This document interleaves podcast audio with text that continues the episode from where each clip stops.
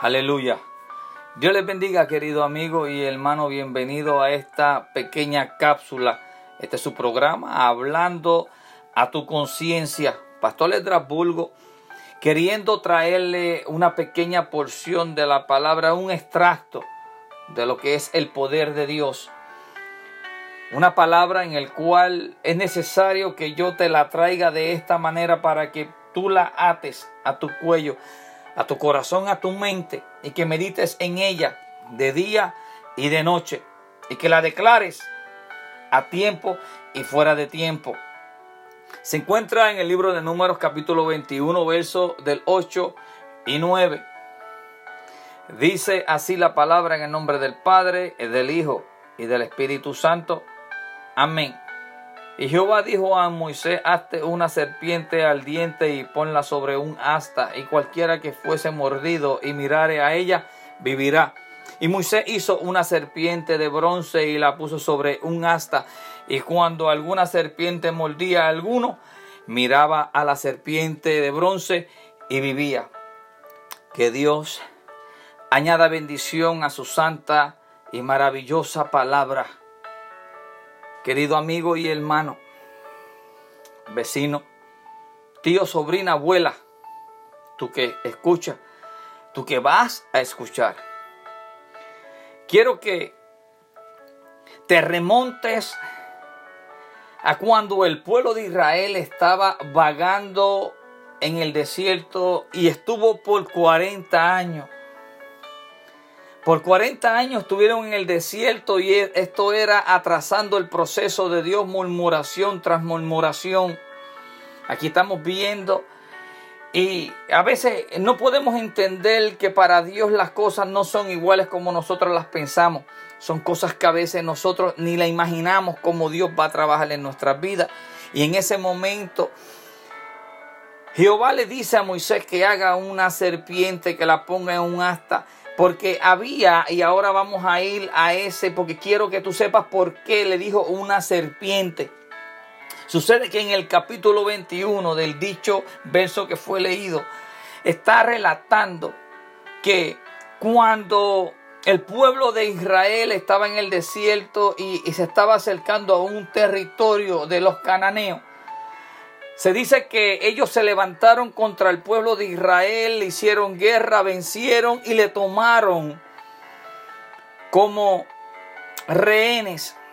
Lo tomaron parte del pueblo como prisionero. Le tomaron como esclavo al pueblo escogido de Dios. Al pueblo que Dios había separado, que lo había sacado de Egipto de la esclavitud y lo quería llevar a una tierra prometida. A veces nosotros tenemos ese propósito cuando Dios nos ha sacado de ese eh, valle, de ese lodo, de ese, eh, eh, de ese sitio que en realidad nosotros estamos cubiertos de toda malicia, de toda muerte rodeándonos alrededor de nosotros y nosotros nos estábamos dando cuenta, Dios nos liberta, venimos a los caminos de Dios. Y mira lo que sucede que a veces nos Dios dándote la oportunidad y tú no viendo que es Dios el que te está librando, que quiere que quiere llevarte a un sitio mejor, quiere llevarte a un estandarte mejor para que tú seas parte del propósito de Dios en esta tierra, en este mundo, en este tiempo, mi querido amigo y hermano. Así mismo eh, cuando hubo esta guerra, cuando hubo este encuentro, que ellos saben que el pueblo de Israel va a pasar por ahí, así le cae encima, lo vencen y toman personas y los toman por esclavos, prisioneros del pueblo escogido de Dios.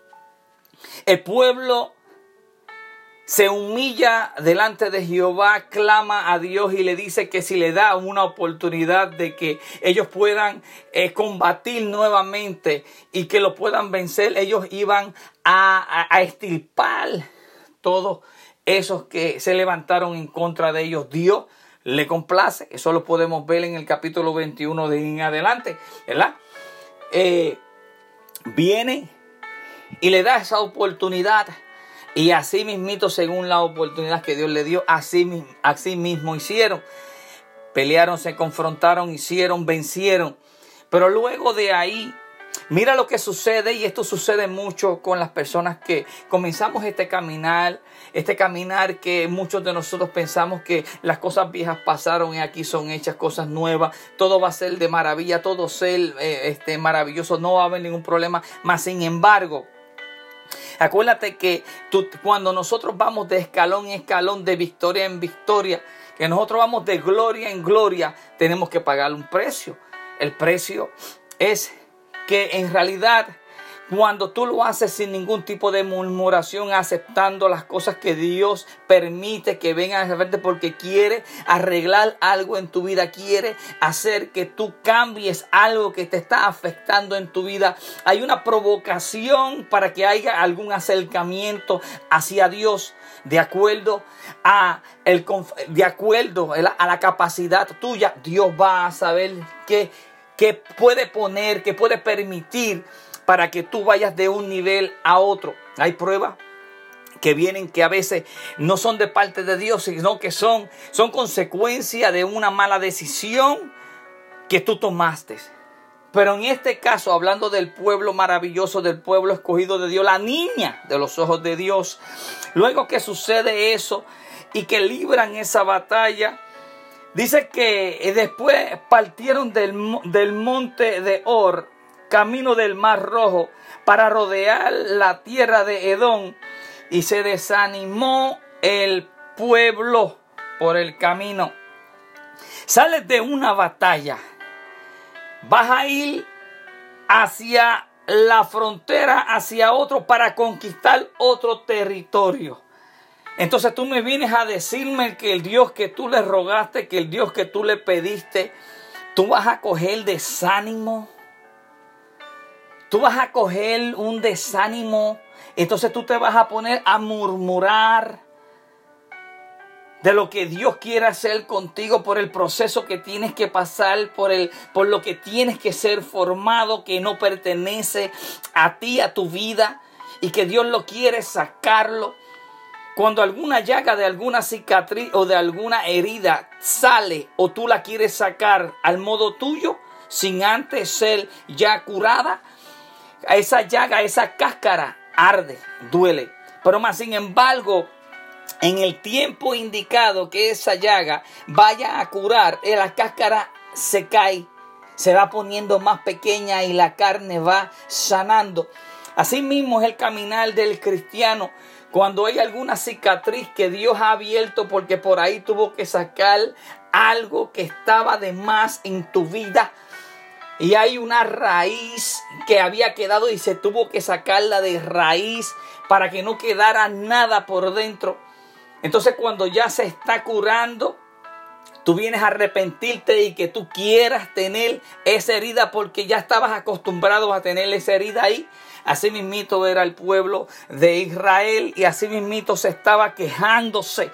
Y dice que el pueblo, y habló el pueblo contra Dios y contra Moisés. Y dice, ¿por qué nos hiciste subir de Egipto para que moramos en este desierto? Pues no hay pan ni agua en nuestra alma. y en nuestra alma tiene fastidio. Y nuestra alma tiene fastidio de este pan liviano.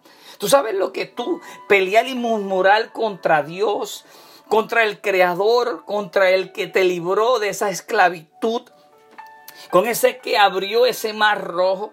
Y que tú vengas a decirle que si por qué no te habías dejado allá para que tú murieses allá, siendo esclavo que ya estabas hastiado de ese pan liviano, de esa maná, de esa bendición que caía del cielo, que nunca te faltó agua, que 40 años estuvieron y estuvieron porque quisieron, porque estuvieron murmurando y atrasando el propósito de Dios a ti, querido amigo y hermano.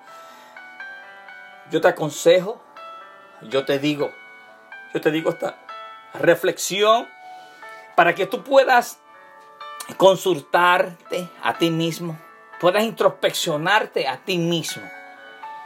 Y que no murmuremos con el propósito de Dios y qué Dios quiere hacer en tu vida. Que no murmuremos contra el varón de Dios porque vas a atrasar y vas a crear alguna maldición que no contabas con ella.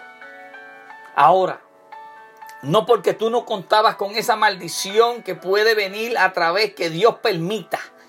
Porque luego que sucede esta murmuración dice que Jehová creó, puso unas serpientes ardientes, que cada vez que la serpiente picaba a ese pueblo y murieron miles, se morían. Y más sin embargo ahí luego comienza esa comunicación con Moisés y Moisés con Jehová y Jehová, ahí es donde se desarrolla todo este, este relato. Como la serpiente que Jehová le dice, créate, hazte una serpiente y ponla encima de un asta y dile al pueblo que cuando son mordidos, que miren a la serpiente y ellos vivirán. Yo le puse como tema a este pequeño, este, este pequeño podcast, a esta pequeña cápsula, a esta pequeña palabra, yo le puse a dónde tú vas a mirar cuando tú necesitas que Dios esté ahí. Mírate esto, lo que te quiero decir. Acuérdate que, ¿por qué? ¿A, dónde tú vas a mirar que donde este, cuando supone que Dios esté ahí? ¿A dónde tú vas a mirar que este, cuando tienes alguna necesidad? ¿O tú vas a mirar algún babalao? ¿Algún tipo de, de, de, de de hijo de Satanás para que te saque de un, de, un, de un tipo de rollo que tú mismo has cometido, de malas decisiones que tú eres el único culpable de que se haya atrasado el propósito de Dios en tu vida y que tú vengas a buscar y a mirar lo que no es. Hermano, así mismo, en ese tiempo, pues por ese tipo de murmuración, Dios crea esa serpiente y con una serpiente le dice a Moisés que la ponga y que la miraran para que se acordara. Para que se acordaran a dónde iban a mirar para no morir. Ahora, el no morir en ese momento no significaba que no iban a ver la tierra prometida porque ninguno de esos mayores vieron la tierra prometida. Porque todo tiene consecuencias. Pero sí los menores vieron por todo lo que habían pasando y fueron los menores que pudieron ver esa tierra prometida. Porque no murmuraron y siguieron a ese varón de Dios que luego de Moisés, el que tomó esa rienda fue Josué y porque Dios fue el que lo puso. Aquí podemos ver en este mundo de que muchas de las personas que han comenzado a caminar en los caminos de Dios, a veces es el mismo líder el que se desanima. A veces vemos que es la misma persona que están rodeando al líder los que se desaniman. Pero cuando el líder no se acerca y se olvida de lo que Dios ha hecho y de lo que Dios puede hacer y de lo que Dios es capaz de hacer cuando el hombre ya no puede hacer nada, ahí comienza el poder de Dios. Y más sin embargo nos olvidamos de estas maravillosas porciones de la palabra que nos dan esa, esos ánimos, nos dan esa fortaleza para que nosotros podamos clamar a Dios y no volver a pecar y no volver a estar murmurando sobre nada que provenga sea bueno o sea malo, sea el nombre de Cristo y de Dios bendecido, como lo dijo nuestro hermano Padre Job. Job no lo llamo como Abraham, el padre de la fe, sino lo digo en el sentido que como un maestro, como mira todo lo que pasó él y más sin embargo, sea bueno o sea malo, él siempre dijo que era el nombre de Cristo bendecido. Nosotros en este mundo, en este momento, debemos este, coger todo esto que está pasando alrededor de nosotros y verlo de una manera para nosotros poder acercarnos más a Dios, no alejarnos y no dejarnos llevar por todo este caos que está pasando, porque acuérdate que Dios tiene todo bajo control. Ahora, es bonito, es importante ver las noticias, estar al tanto de todo lo que está pasando y si hay alguna norma, alguna ley, seguirla, claro, toda autoridad está puesta por Dios. Pero ahora tú no me puedes decirme a mí que tú te vas a olvidar lo que Dios puede hacer en tu vida. Yo solamente a veces me cae, pienso y me pongo en ese, en ese punto, en ese término en el cual Raab, mírate esto, las, las murallas de Jericó se cayeron. La casa de Raab, la ramera, estaba en el muro. Y más sin embargo, todos los que estaban en la casa de Raab, ninguno sufrió ningún daño. Y los muros se cayeron. Ahora, querido amigo y hermano, ¿dónde tú tienes puesta tu mirada? Ya, si nosotros vamos a ver y vamos a mirar, ¿por qué nosotros no miramos ese sacrificio tan hermoso que hizo Jesús en la cruz del Calvario y derramó su sangre preciosa para que tú y yo fuésemos salvos, que seamos sanos? En el tiempo del, libro de números estaba hablando de que eh, eh, miraran la serpiente para que viviesen. Aleluya. Pero ahora en este tiempo Dios te dice que tú mires a la cruz. Ahora, lo que estaban mirando y lo que estaban eh, buscando esa fe, es donde estaban puestos esa fe de la serpiente como tal, no estaban viendo quién fue el que mandó a crear la serpiente, quién fue el que dijo que si mirasen, eso fue Jehová. Ahora, estamos viviendo en un tiempo que si te pones a mirar el logo de la salud, que son una cruz y dos serpientes, no te das que pensar ni que decir que no hay nada que esté pasando en este mundo, en esta vida, que es la única que tú tienes, que no esté reflejado en la palabra de Dios. Muchos de nosotros pasamos por enfermedades, situaciones, condiciones y lo que miramos es inmediatamente a la salud porque pensamos que una pastilla o que el doctor o que el médico o que el especialista porque Dios fue el que le dio la sabiduría y que Dios fue el que lo puso ahí para que te sanara. Dios lo puso ahí para que él llegara hasta cierto punto mi querido amigo y hermano, hasta cierto punto para demostrarte a ti que cuando la ciencia y cuando los médicos no puedan hacer nada, que tú levantes tus ojos a los cielos, que mires tu mirada, que pongas tu mirada hacia ese, eh, ese sacrificio que él hizo en la cruz del Calvario para que tú seas sano. No en la ciencia, no en el médico, sino que tú pongas esa fe, que tú pongas esa fe en las manos de Cristo Jesús.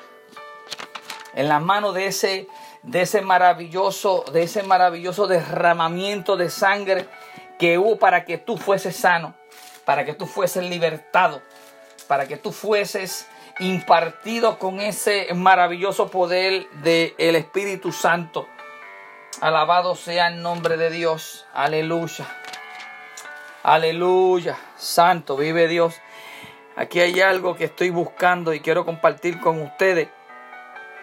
Quiero compartir con ustedes porque en realidad es algo importante y es lo que sucede en estos momentos. Quiero que vayamos, que vayan con nosotros al libro de Reyes, segunda de Reyes, capítulo 18, 4. Alabado sea el nombre de Cristo Jesús. Alabado sea el nombre de Cristo Jesús. Santo. Y mira lo que sucede aquí y mira lo que está sucediendo todavía con nosotros. Y es tan, tan, eh, como te digo, eh, eh, impactante que hoy todavía en este tiempo, en este momento, nosotros conociendo el poder de Cristo Jesús, nosotros conociendo lo que Dios puede hacer con nosotros, que todavía en, dentro de la iglesia, dentro de los que llevan 20, 30 años, que todavía hay adentro gente con colesterol, gente con diabetes, gente con eh, osteoporosis, gente con Alzheimer, gente, un chorro de gente enferma dentro de la iglesia cuando se supone que el cuerpo de Cristo, la iglesia de Cristo sea una iglesia sana, pura. Ahora no te da que pensar no te, no te pone eso a, a, a, a, tu pensar y a tu a meditar qué es lo que está pasando dentro del pueblo de Dios. Pero más sin embargo, mira lo que sucedía en Segunda de Reyes, capítulo 18. Dice que en el tercer año de Osea, hijo de Ela, rey de Israel, comenzó a reinar Ezequías. Y esto es donde yo quiero hablarle, que Ezequías fue rey y vino a ser rey joven, tenía 25 años y estuvo 29 años reinando. Pero él hizo algo maravilloso y algo, algo que en realidad a Dios le agradó tanto. Porque mira que para este tiempo todavía el pueblo de Israel, mira lo que hacían con esa serpiente y está escrito aquí y dice, y él quitó los lugares altos Y quebró las imágenes y cortó los símbolos de acera e hizo pedazos. Mira lo que hizo. Pedazos a la serpiente de bronce que había hecho Moisés. Porque hasta ese tiempo, querido amigo, hasta ese tiempo el pueblo de Israel estaban encendiendo incienso, estaban adorando a esa serpiente, confundiendo del que dijo que se hiciese la serpiente fue para esa ocasión y para enseñarle al pueblo que se dejaran de estar murmurando, pero más sin embargo, se olvidaron de Jehová, se olvidaron de todo y siempre querían buscar y adorar otro tipo de imágenes y buscar, buscando otros dioses. En realidad, tú sabes lo que tú sabiendo que tú tienes el Rey de Reyes, el Señor de Señores, tú lo eches para un lado y que tú confíes más en la ciencia que en el poder de Cristo Jesús. Y luego cuando ya el médico te dice que tú no puedes, que ya él no puede hacer nada, entonces ahí es que tú vienes a clamar, conociendo la palabra y conociendo el poder de Dios, conociendo que Él es el único que sana, que salva, que liberta, Conociendo en que en vez de mirar para la ciencia, en vez de mirar para la salud, para el médico, para ese logo que todos ustedes buscan y nosotros buscamos. Vamos a incluirme para que no digan que este está tirando otra vez. No. Yo solamente estoy hablando a tu conciencia. Quiero decirte que antes de tú mirar a la ciencia, antes de tú mirar al médico, al especialista, que tú mires al especialista de especialistas que es Cristo Jesús, Señor nuestro. El único que ha muerto, el único que ha resucitado, el único que se sacrificó, que entregó y la tomó. Nuevamente, hubo un derramamiento de sangre para romper con todo tipo de rituales, para que tú fueses sano, salvo, y que fueses una nueva criatura y que tuvieses una vida eterna en los cielos, en esa ciudad que Él fue a preparar para que nosotros moremos, para que donde Él está nosotros también moraremos con Él. Hermano, ¿dónde tienes puesta tu mirada? Hermano, ¿dónde tienes puesta esa mirada? Hermano, yo quiero que tú mires a esa cruz, a ese derramamiento de sangre, a ese sacrificio único para que tú y yo seamos sanos. Mira lo que te estoy hablándote. Estoy hablando solamente a tu conciencia, mi querido amigo y hermano, hablándote a tu conciencia, para que tú fueses sano, libre. Y nadie verá el Padre si no es por Él. Alabado sea el nombre de Cristo Jesús. Hermano, quise compartir esta palabra y de esta manera llevarte y dirigirte a que si estás buscando la solución y todavía estás alabando al que quién fue el que te curó, o a qué fue que tú rezaste, o a qué fue que tú le prendiste vela, o a qué fue el que tú hiciste cualquier tipo de ritual para que fuese sano, ese no fue. Tú tienes una atadura y el que está caminando, el que te tiene de pie, si no fue Cristo Jesús y buscaste otra solución, el que, el que te tiene caminando es el mismo Satanás Jesús vino a salvar, a buscar lo que se había perdido y Él te quiere hacer libre. Satanás te quiere atar a este mundo. Tú no eres de este mundo. Nosotros no somos de este mundo. Vamos a mirar el blanco de la soberana vocación que es Cristo Jesús, Señor nuestro. Él es el único que tiene la solución. Él es el que te quiere hacer libre. Es el que quiere estar contigo hasta el fin del mundo a través del Espíritu Santo, a guiarte, a dirigirte hacia la verdad. Hermano, que la paz de Cristo pose sobre tu vida, que la paz de Cristo sea todo en tu vida a través de su Espíritu Santo.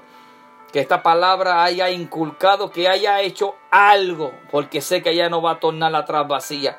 Recuerda, enfermedad, soledad, tribulación, todas esas cosas que no son y que no se supone que estén en ti ni en tu mente, ni en tu corazón, ni en este cuerpo. Se supone que habite solamente el Espíritu Santo, que es el único que sana, liberta, bautiza, el que te hace libre.